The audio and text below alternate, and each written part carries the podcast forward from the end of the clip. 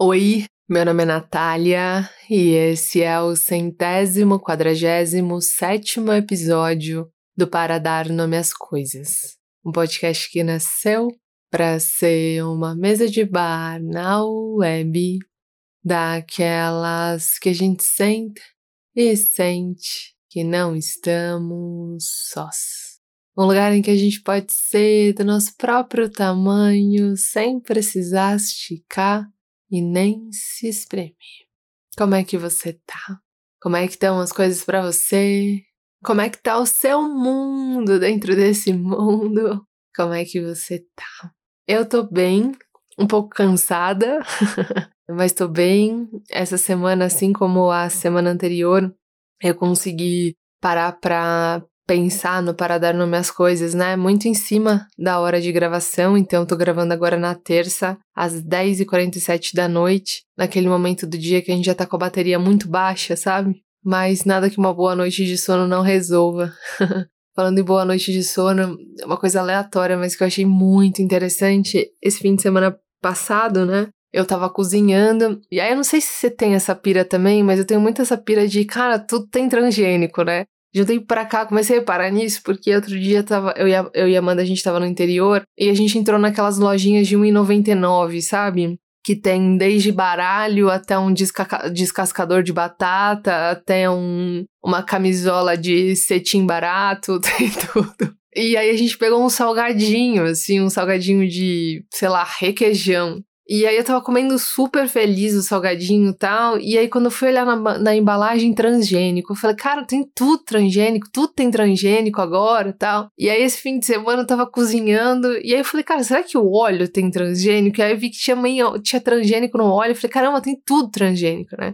E aí essa nossa piração de tentar tirar os transgênicos, né, da, da alimentação, se é que dá. E aí eu joguei no YouTube, assim, pode cozinhar com óleo de coco? E aí acabou aparecendo um vídeo para mim de uma mina, assim, um vídeo aleatório, tipo 10 benefícios do óleo de coco, assim, né? E aí eu fiquei esperando para ver se ela ia falar do, do cozinhar com óleo de coco. No final ela não disse, mas esse vídeo para mim foi um encontro, assim, porque um dos benefícios que ela disse do óleo de coco, ela tava me, ela tava me contando, ela tava contando pra, no YouTube mesmo, né? Que ela gosta de usar óleo de coco pra, pra fazer bochecho e que isso foi uma coisa que ela aprendeu com a Ayurveda e etc e tal. E não sei se você já ouviu isso, talvez você sente há menos tempo aqui na mesa, mas minha mãe foi uma mulher muito natureba, assim, ela resfriado, cura com gengibre, canela e limão, sabe, uma coisa assim. É, mãe, tô com muita dor de cabeça. Não, toma três goles de água e e cinco de suco de laranja, assim. Minha mãe não gostava, né? Criou a gente muito sem remédio, assim, os remédios todos naturais. Então, acho que isso foi uma coisa que que eu achava muito legal que ela trazia, né? E eu comecei a, enfim, né, fui influenciada por ela assim nesse sentido. Então, é uma coisa que eu curto também muito. Mas tô falando de tudo isso para dizer que a menina tava lá falando, né, que, que era bom tal, e que ela tinha aprendido isso com a Ayurveda e tudo mais. E aí eu fui ver, fui, falei, cara, o que, que é Ayurveda mesmo? E aí fui entender, entendi, tipo, um décimo de, de um oceano de conhecimento, né, que é Ayurveda. Mas teve uma coisa que o cara falou que me me fisgou, assim. Ele falou que tem duas coisas que são muito importantes para Ayurveda, assim, que é você dormir bem, né? Dormir bem, deitar e dormir, ter uma rotina de sono, comer o suficiente, que ele falou que a gente que é, né, que, que, que foi criado numa cultura muito ocidental, a gente come muito sem fome e come muito desconectado com a própria comida, né? E aí ele tava falando sobre esse ritual, assim, de comer. E aí ele falou uma coisa que eu achei muito interessante, que ele disse que que quando a gente come muito, né, ou come muito sem prestar atenção, não, às vezes não só na quantidade, mas come sem prestar atenção naquilo que a gente está comendo, a gente sobrecarrega o nosso corpo e o nosso corpo não consegue digerir aquilo que a gente comeu.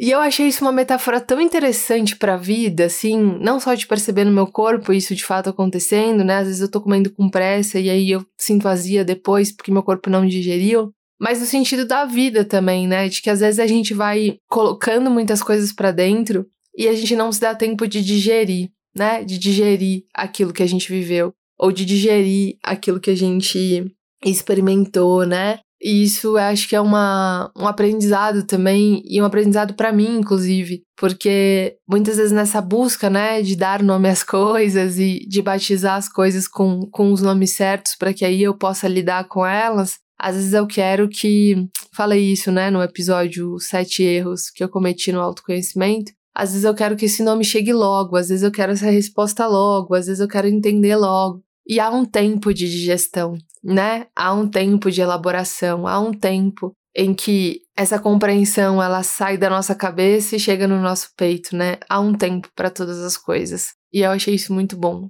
E achei muito bom também, esses dias eu venho muito lembrando, assim, daquele, daquela saber, a sabedoria milenar, né, que é uma sabedoria bíblica, é um versículo que tem na Bíblia, que diz, analisai todas as coisas e retenha o que é bom.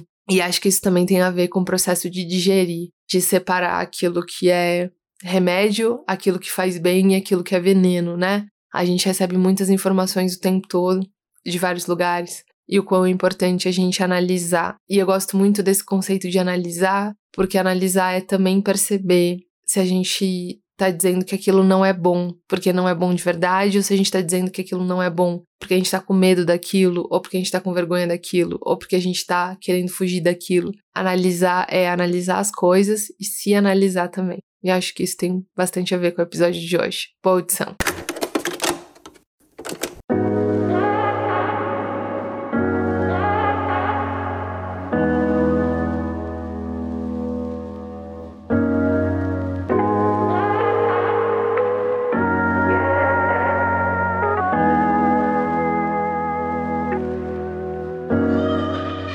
Eu já usei esse ditado aqui muitas e muitas vezes, mas eu acho que ele faz muito sentido de novo, assim. Eu acho que ele faz muito sentido quando a gente fala de autoconhecimento, né? Que é aquele ditado que diz: Eu bati cem vezes numa mesma pedra e na centésima ela quebrou.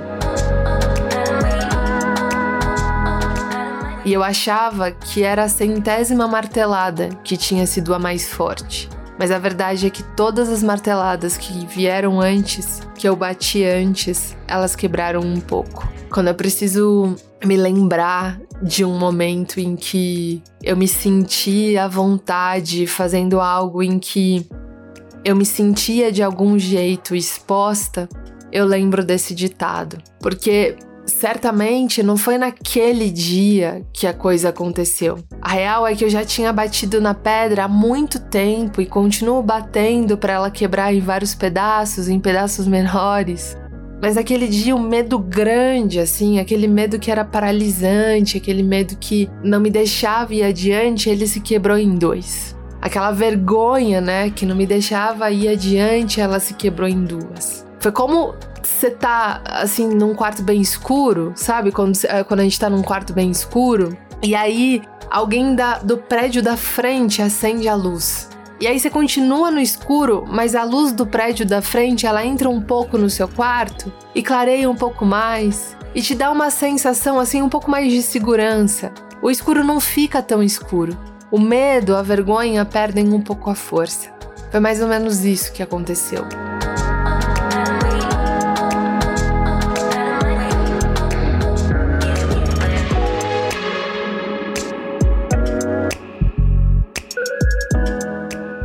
Anos antes daquele dia em que a pedra ia rachar, eu tava sentada na cama de um hotel, eu lembro como se fosse hoje. Era fim de tarde e eu tava lendo um livro. O nome do livro eu não lembrava mais, eu só lembrava que ele era da Karimi, mas eu tenho ele ainda na minha estante e aí eu fui ver o nome. E o nome do livro é Viva com Leveza.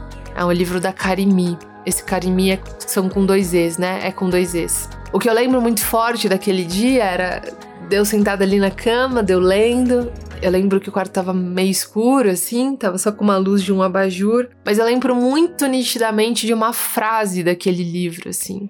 Foi uma frase que me chamou muito atenção, assim, foi uma frase que marcou meu corpo. E era uma frase simples, né? Ó que doido. Era uma frase simples, mas era uma, uma frase que trazia uma verdade tão bendita, uma verdade daquelas que quando batem no teu corpo elas ficam, sabe? Era uma frase que dizia: quando uma situação se torna muito insuportável, quando a mudança é a única saída, a gente muda. É um livro que fala ali sobre processos de autoconhecimento, né? Claro que essa frase, quando ela é empregada em questões que não dependem ali do sujeito, ela pode ser muito perversa, mas essa frase ela foi dita e eu repito ela ela aqui também nesse podcast nesse sentido, assim, nesses momentos em que a gente está num percurso individual ali, num percurso subjetivo, num percurso que é nosso ali, e a gente vem repetindo vários padrões, e a gente vem seguindo no mesmo caminho, e a gente está incomodado ali, mas a gente ainda tem algum ganho naquele caminho conhecido, né? A gente ainda vê vantagem, ainda que seja uma vantagem meio velada, a gente ainda encontra uma vantagem naquele caminho. Mas tem aí um momento, cara, que a situação fica insuportável, assim, que você fala, cara, não dá mais para ficar fazendo a mesma coisa, não dá mais para eu repetir o mesmo padrão, não dá mais para eu repetir a mesma resposta. E aí, a única saída que te parece é a mudança. E aí, a Karimi dizia ali naquele livro que quando você tá vivendo uma situação e a única saída que você enxerga é a mudança, você muda.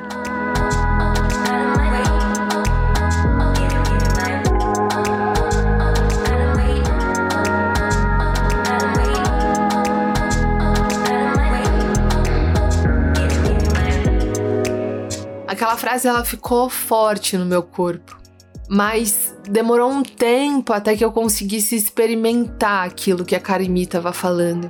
Demorou um tempo até que eu conseguisse associar aquela frase a uma fase da minha vida. Demorou um tempo até que eu conseguisse olhar para minha situação e ver que a mudança era a única saída possível.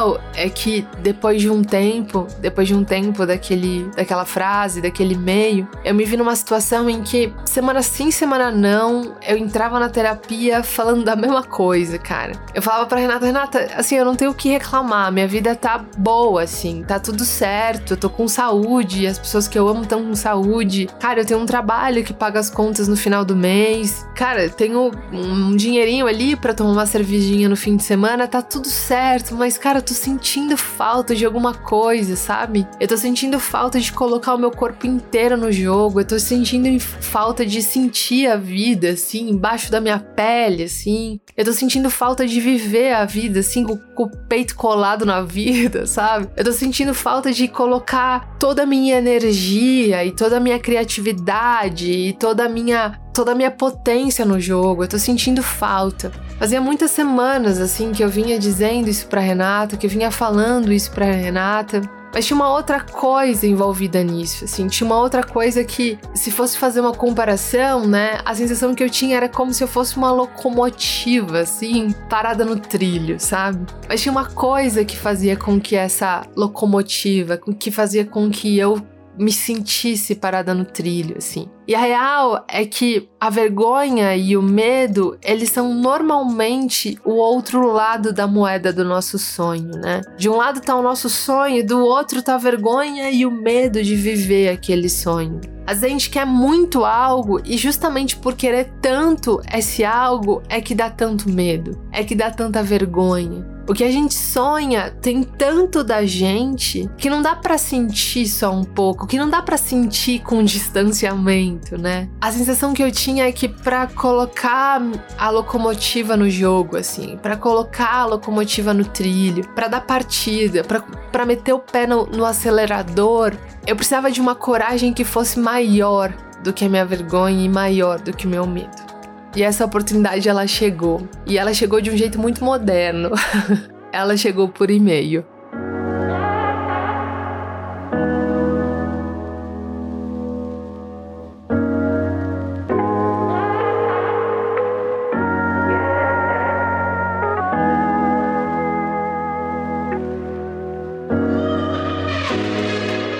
Eu tava saindo do trabalho nesse dia quando meu celular apitou com um e-mail e no assunto tava escrito convite. A moça tava me dizendo que ela adorava o Para Dar Nome às Coisas, adorava esse podcast, isso faz mais ou menos um ano e meio, mais ou menos.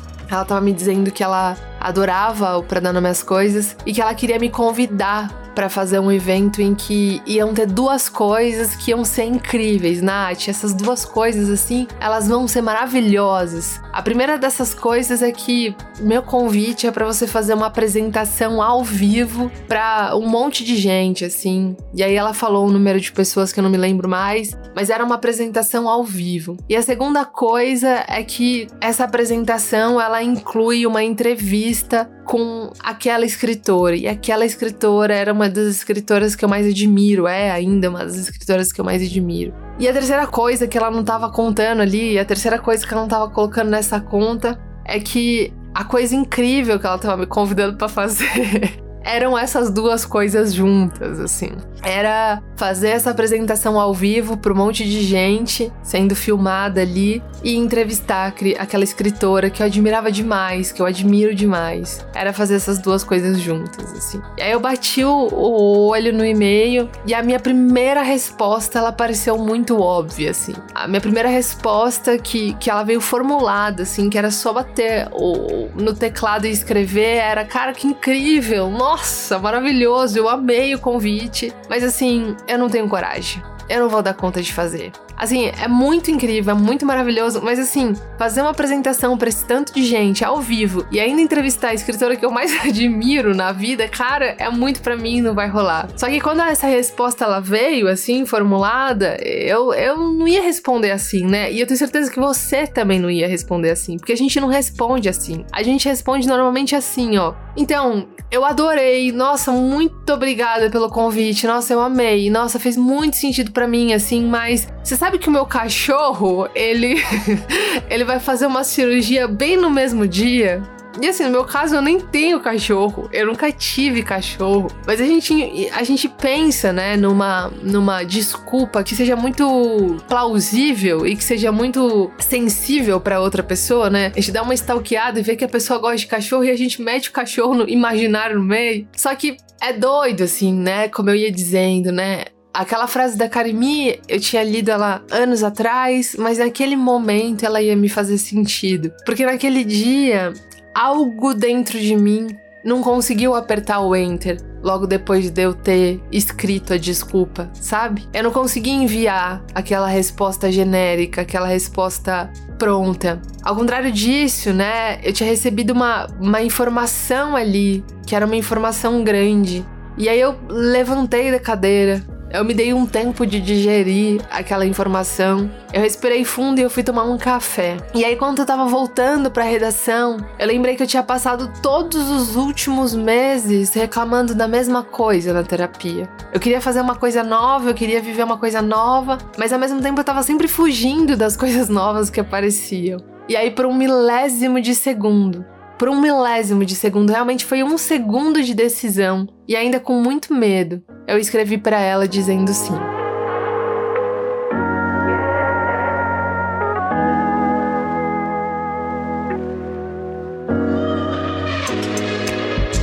Cara, tem coisas que são muito vivas, né, na nossa memória. E se eu fecho os olhos, talvez pela proximidade do tempo, né? Como eu disse, faz um ano e meio mais ou menos que isso aconteceu. Mas se eu fecho os olhos, eu ainda me sinto sentada no carro, voltando para casa, assim, completamente eufórica. A sensação que eu tava tendo naquele momento, logo depois, né, de ter vivido aquela experiência, de ter aceitado o convite, de ter vivido aquele convite, a sensação que eu tava no corpo era a sensação da centésima batida da pedra, sabe? Era a sensação de que algo tinha mudado, de que algo tinha se partido, de que algo tinha se transformado transformado. A sensação era de que eu tinha conseguido finalmente quebrar aquela vergonha em duas, sabe? Que eu tinha conseguido quebrar aquela vergonha em pedaços menores, de que, de que aquela vergonha tinha ficado um pouco mais possível. Mas aí, né, a ilusão ela dura pouco tempo.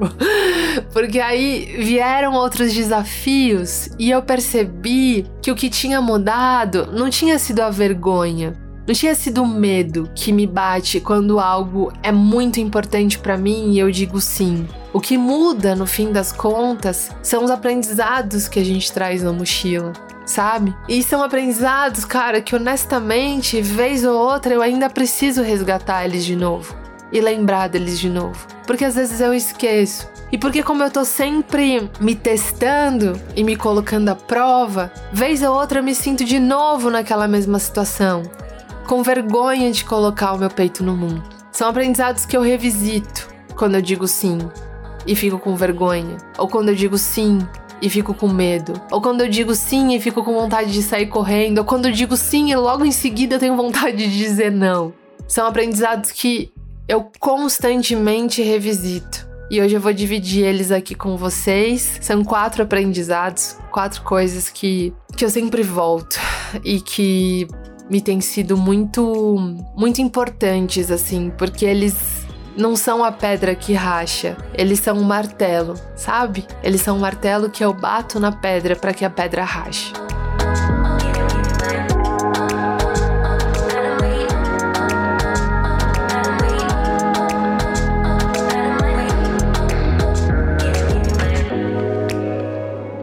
Primeira coisa que eu sempre me lembro quando eu tô com muita vergonha de colocar o meu peito no mundo, ou melhor, o primeiro aprendizado que eu sempre me lembro quando eu quero muito colocar o meu peito no mundo, mas eu tô com muita vergonha de fazer isso, é que coisas novas dificilmente vão ser coisas completamente seguras. Algum risco diante da coisa nova a gente vai precisar assumir. Eu fico muito fascinada, não sei você, mas eu fico muito fascinada quando eu vejo aqueles programas de jurados, sabe? Que os cantores vão lá e eles precisam apresentar um número lá e aí os jurados vão decidir se eles passam para nova fase ou não. Cara, eu fico muito fascinada com esses programas porque essas pessoas elas precisam de muita coragem, né? Porque eles podem ser muito talentosos, eles podem ter ensaiado muitas vezes o mesmo repertório. E a decisão do júri o que o júri vai achar, se o júri vai decidir que a expectativa deles ou não, que a expectativa deles foi realizada ou foi correspondida ou não, não tá na mão desse cantor. Não tá na mão dessa pessoa que disse sim para esse programa, que disse sim para subir nesse palco, que disse sim para coragem apesar do medo e da vergonha, né? Essa coragem, essa essa iniciativa não é capaz de definir ou de decidir o que o júri vai achar.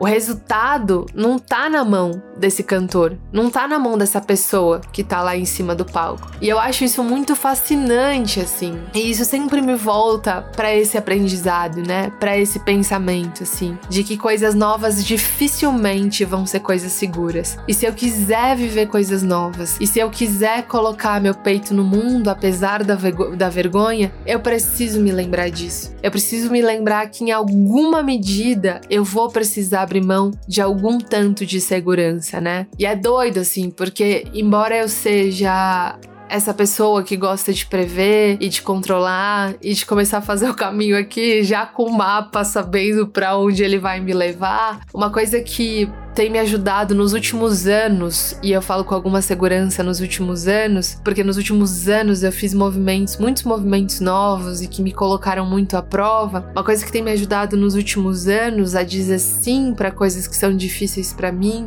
Primeiro, me respeitar no que eu tenho medo, validar o medo que há em mim, né? Entender que embora para muitas pessoas aquilo não seja um medo, para mim ele é. E a segunda e mais importante, me concentrar na tentativa. Aliás, eu disse aqui no primeiro episódio do Para Dar Nome às Coisas que o Para Dar Nome às Coisas ele nasceu nesse lugar, né? De cara, tipo, Pode ser que não dê certo, pode ser que ninguém sente aqui com a gente nessa mesa de bar, mas eu vou me concentrar nessa tentativa. E uma coisa que eu gosto muito de me repetir sempre é isso, assim, né? Se não der certo, eu pelo menos tentei. E se eu tentei e não deu certo, dá para liberar espaço, dá para eu Assim como a gente vai arrumando um quarto em que as coisas que já tiveram utilidade, mas não tem mais, a gente joga fora, ou a gente descarta, ou a gente coloca para doação, assim eu, eu tento enxergar as tentativas, sabe? Se eu tentei e não deu certo, dá pelo menos para liberar espaço nesse armário, nesse quarto, nessa vida, nessa minha vida, para novas tentativas, para novas coisas. E isso me encoraja, porque quando a gente não, quando a gente se concentra na tentativa, o resultado pode ser qualquer coisa. Embora a gente espere muito que dê certo, mas quando a gente se concentra na tentativa, o que vale é a tentativa. O que vale é abrir espaço, né? O que vale é olhar para trás e falar: "Cara, isso daqui eu tentei, não deu certo, mas pelo menos eu tentei. Então agora eu posso liberar espaço."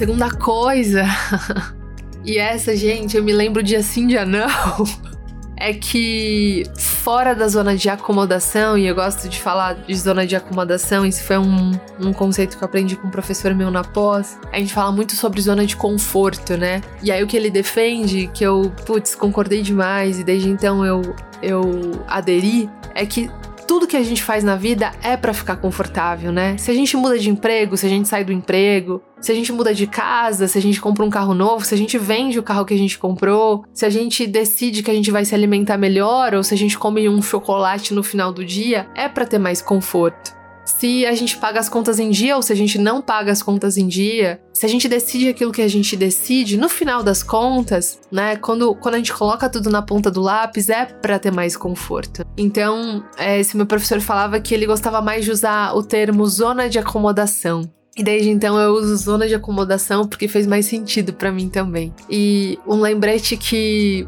dia sim, dia não eu faço para mim é que fora da zona de acomodação não tem esconderijo. Sabe aquela ilusão que a gente tem de que a gente vai fazer uma coisa que é muito difícil pra gente, que é muito desafiadora pra gente e que em algum momento dá para se esconder no meio do caminho, sabe? Ou que a gente, tipo, às vezes vai fazer uma coisa que é muito difícil pra gente e aí a gente se sente envergonhado em algum momento, porque ou a gente agiu de um jeito que, sei lá, foi a mais, ou a que a gente falou um negócio que não foi, não era para ter falado, ou que a gente fez uma coisa que talvez não tenha sido muito é, adequada e a gente fica com vergonha daquilo e a gente fica com putz, que vontade de me esconder. Então, fora da zona de acomodação, não tem esconderijo. Quando a gente sai da casca e se declara para a pessoa que a gente gosta, ou apresenta uma nova proposta de trabalho, ou diz sim para aquele convite, ou entrega aquele relatório, ou tenta uma coisa nova, não tem esconderijo.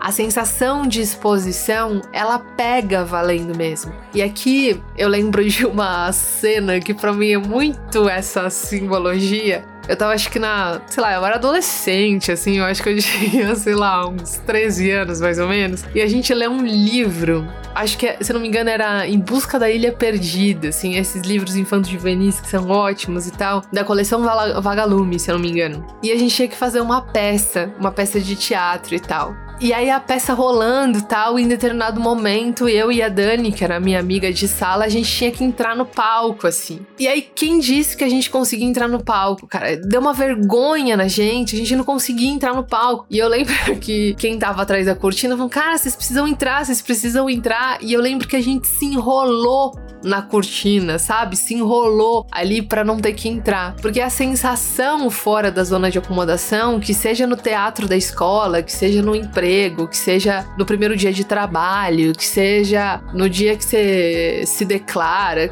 não importa, né? A sensação quando a gente tá fora da, zona, da nossa zona de acomodação é de completa exposição, né? É de nudez completa, assim, é de dar uma sensação de vergonha que não pega só no dedão do pé, ela pega, pega no corpo inteiro, né? E é isso, né? E quando você tá no palco, por exemplo, e eu lembro de, dessa cena, assim, né? Você pode até tentar se esconder atrás de alguém, mas tem uma hora que a pessoa sai da sua frente e aí você fica exposto também, né? Então é muito difícil se esconder fora da zona de acomodação. E talvez por isso que a gente evite tanto ela, né? Porque ela não tem esconderijo. Porque quando a gente coloca o pé para fora, a gente vai para fora e aí a gente é visto. E a forma com que a gente vai ser visto não dá para controlar né? É a história do cara que diz sim pro programa de jurados. Ele pode ser extremamente talentoso, pode ter treinado, pode ter escolhido o melhor repertório, mas como ele vai ser visto por esses jurados, não tem como controlar. É a coisa do teatro, né?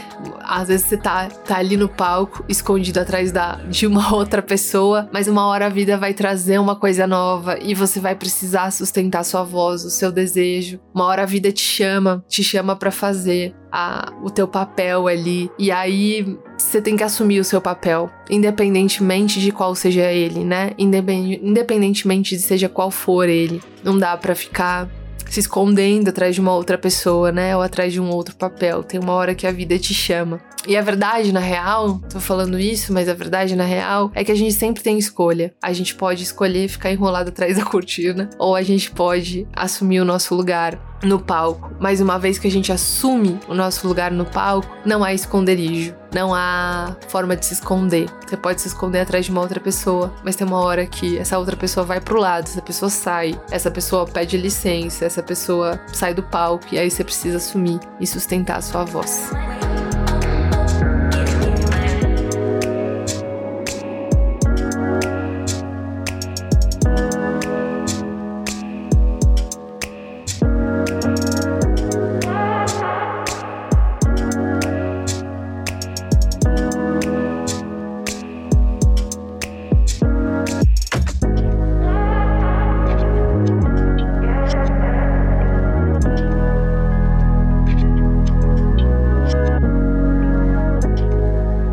Terceira coisa tem a ver com uma conversa que eu tive, com uma entrevista, na verdade, que eu dei recentemente pra Mari. Mari é uma ouvinte aqui do Para Dar Nome às Coisas e um dia ela me escreveu e falou: Nath, eu posso escrever uma reportagem, posso te entrevistar para fazer uma reportagem sobre você, pro Nós na Periferia, que é um site que eu admiro muito e que eu acho incrível. Eu falei: claro, vai ser o maior prazer. E uma das perguntas que a Mari me fez e que ficou me ecoando muito, né? A Mari, que é repórter do Nós na Periferia, periferia, ela me perguntou, cara, quando é que foi a mudança de chave, assim? Porque você começou para dar nome às coisas falando que você tinha muito medo do fracasso. E quando que foi a mudança de chave, assim? Quando que a coisa virou para você? E aí eu respondi ali pra Mari o que o que me veio na cabeça ali na hora e tem tudo a ver com o que eu falei sobre a tentativa, mas eu continuei respondendo para mim essa pergunta, né? Continuei refletindo sobre essa pergunta, porque essa pergunta me, me atravessou muito, assim. E para além do que eu disse pra Mari ali, é, se eu fosse de repente definir um momento assim em que é, em que eu perdi o medo do fracasso ou em que eu perdi a vergonha de fracassar, a minha cabeça daria uma tela azul, assim, porque na verdade eu nunca perdi essa vergonha e eu nunca perdi esse medo. A verdade é que eu comecei a perceber que ficar atrás da cortina, enrolada atrás da cortina, compensava menos, sabe? Foi isso que aconteceu. Não é que eu perdi a vergonha ou que eu perdi essa vontade de me esconder quando eu me sinto exposta, né? Eu continuo sentindo essa vontade. Eu só comecei a perceber que ficar atrás da cortina era mais frustrante do que o risco, né? Do que a vergonha, do que o medo de, de tentar ocupar o meu lugar no palco. Embora às vezes eu ocupe e aí saio um pouco correndo para trás da cortina, dê uma respirada e volto para lá de novo, assim. Mas eu acho que essa foi a grande virada, assim. Eu acho que hoje eu olho para isso e percebo que compensa menos.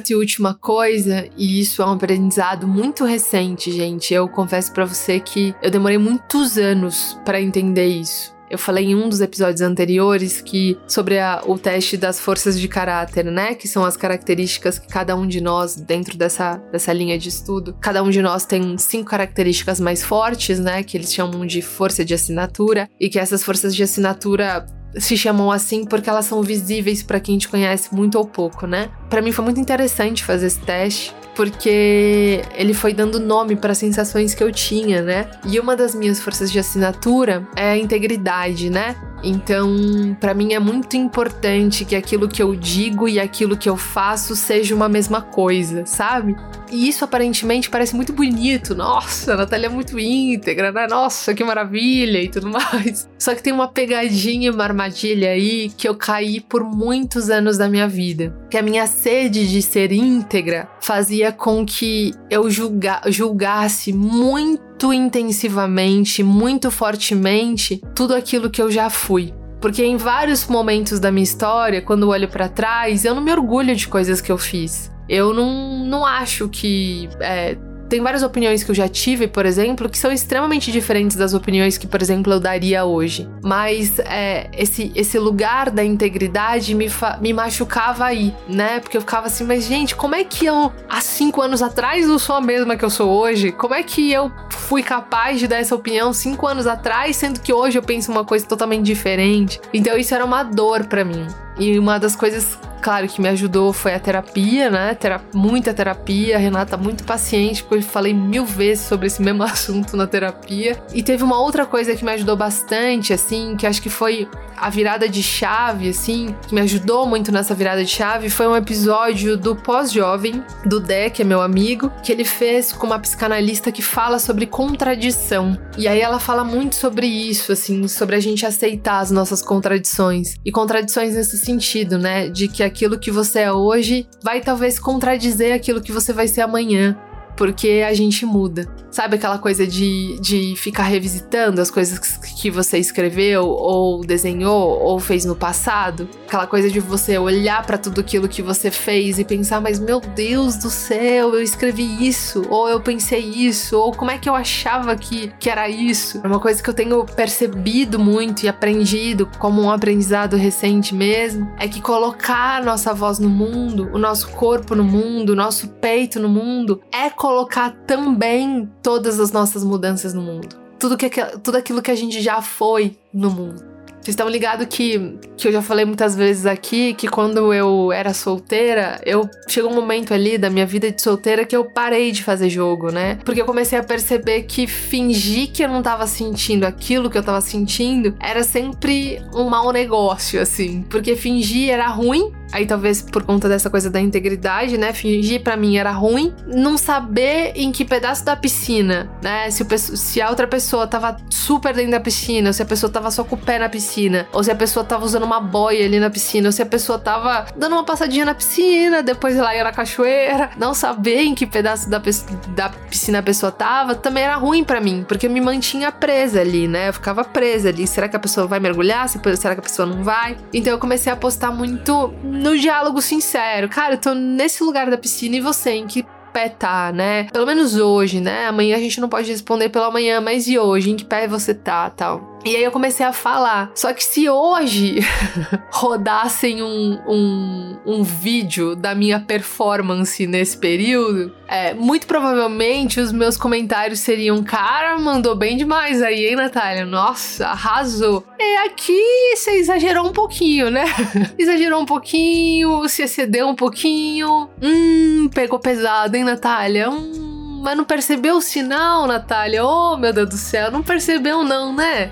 Porque eu coloquei o meu peito no mundo naquela época e coloquei meu peito no mundo do jeito que eu sabia colocar. Hoje eu tenho que me haver com, com várias versões minhas que, cara, mandaram muito bem, né? Que eu acho hoje que mandaram muito bem. Que fizeram coisas que eu acho que foram muito boas. Fizeram coisas que eu, nossa, cara, faria tudo de novo. E tem várias coisas que eu fiz que eu falo, putz, talvez não seja por aí. Talvez não fosse por aí. Colocar o peito no mundo é também aceitar que tudo que a gente fez até aqui foi o melhor que a gente podia fazer até aqui. E isso para mim é um aprendizado muito recente, muito, muito, muito recente mesmo. E foi muito importante entender isso, porque isso também me encorajou, sabe? A perceber que aquilo que eu faço hoje é o melhor que eu posso fazer hoje, que talvez não seja o melhor que eu possa fazer amanhã, mas que tá tudo bem também, que tá tudo certo, porque foi o melhor que eu pude fazer até aqui.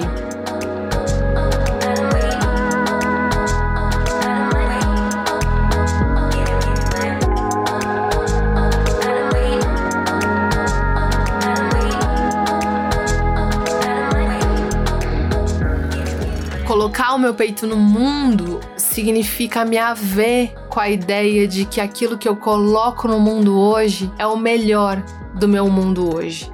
E pode não ser amanhã. E às vezes vai dar para colocar esse passado numa caixa e esconder embaixo da cama. E às vezes você vai rever um álbum de fotografia, vai entrar numa sessão de terapia, vai abrir uma cerveja e alguém vai dizer: Cara, você lembra daquele dia?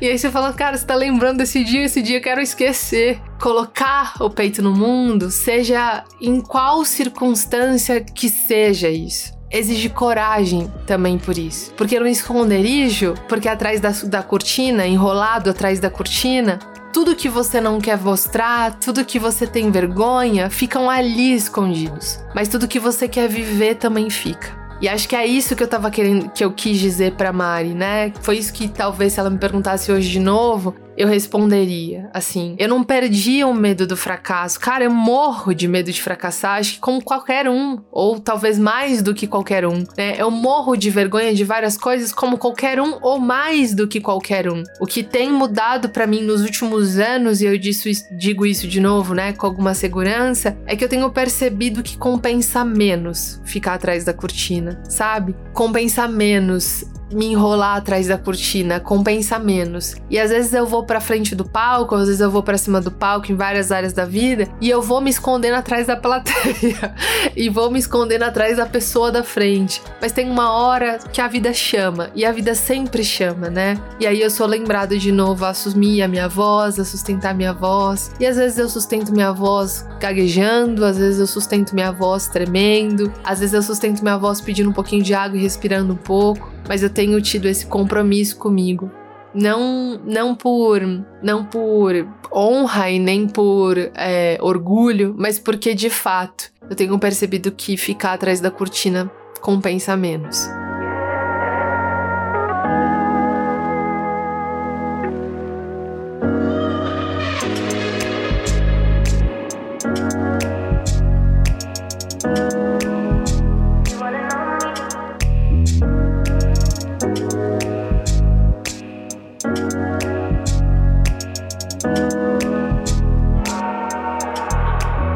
Tudo isso em mente que eu tenho dito sim para os sims que eu quero dizer, sabendo que às vezes vai ser mais difícil e às vezes vai ser mais fácil, mas nada vai ser tão previsível quanto ficar num lugar conhecido, sabe? Portanto, sair da zona de acomodação é, portanto, assumir risco. É, portanto, assumir que alguns momentos vai dar vergonha, que alguns momentos vai dar vontade de se esconder, que alguns momentos é, a gente vai querer muito que a nossa voz saia forte, vai sair um fio de voz. Acontece, faz parte. Fora da zona de acomodação não tem esconderijo. Eu tenho me repetido isso com muita frequência, assim, todas as situações que eu tenho me colocado à prova, assim. A partir do momento que a gente sai de um lugar conhecido, a regra é sempre essa, né? É ficar difícil primeiro para depois ficar mais fácil. Mas é isso, gente. Eu tenho trazido esses aprendizados na mochila e eles são como essa pedra, né? Às vezes eu bato na pedra e essa pedra não quebra, mas ela me gera ali algum aprendizado, alguma coisa, e aí esse aprendizado vai na mochila, e aí na, na marretada seguinte eu consigo bater um pouco mais forte, ou no momento seguinte, no ato seguinte, eu consigo sair um pouco mais confiante por trás da cortina. Espero que esse episódio te encoraje a dizer sim para os sims que você quer dizer, reconhecendo e respeitando seu medo. E espero que você se lembre que não há esconderijo fora da zona de acomodação.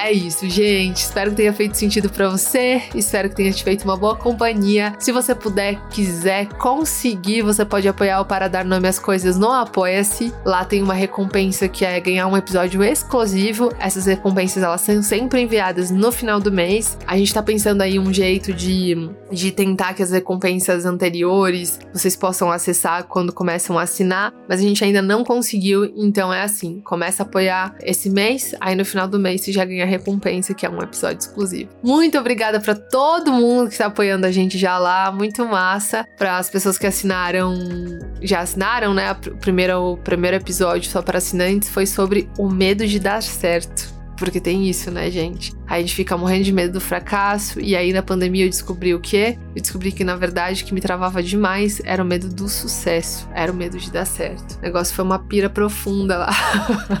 Mas é isso. A gente se encontra na semana que vem. Se você puder, quiser e fizer sentido para você, você também pode acompanhar a gente nas redes sociais. No Instagram, arroba para dar nome às coisas, no Twitter, arroba para dar nome. E é isso. Um beijo e até semana que vem.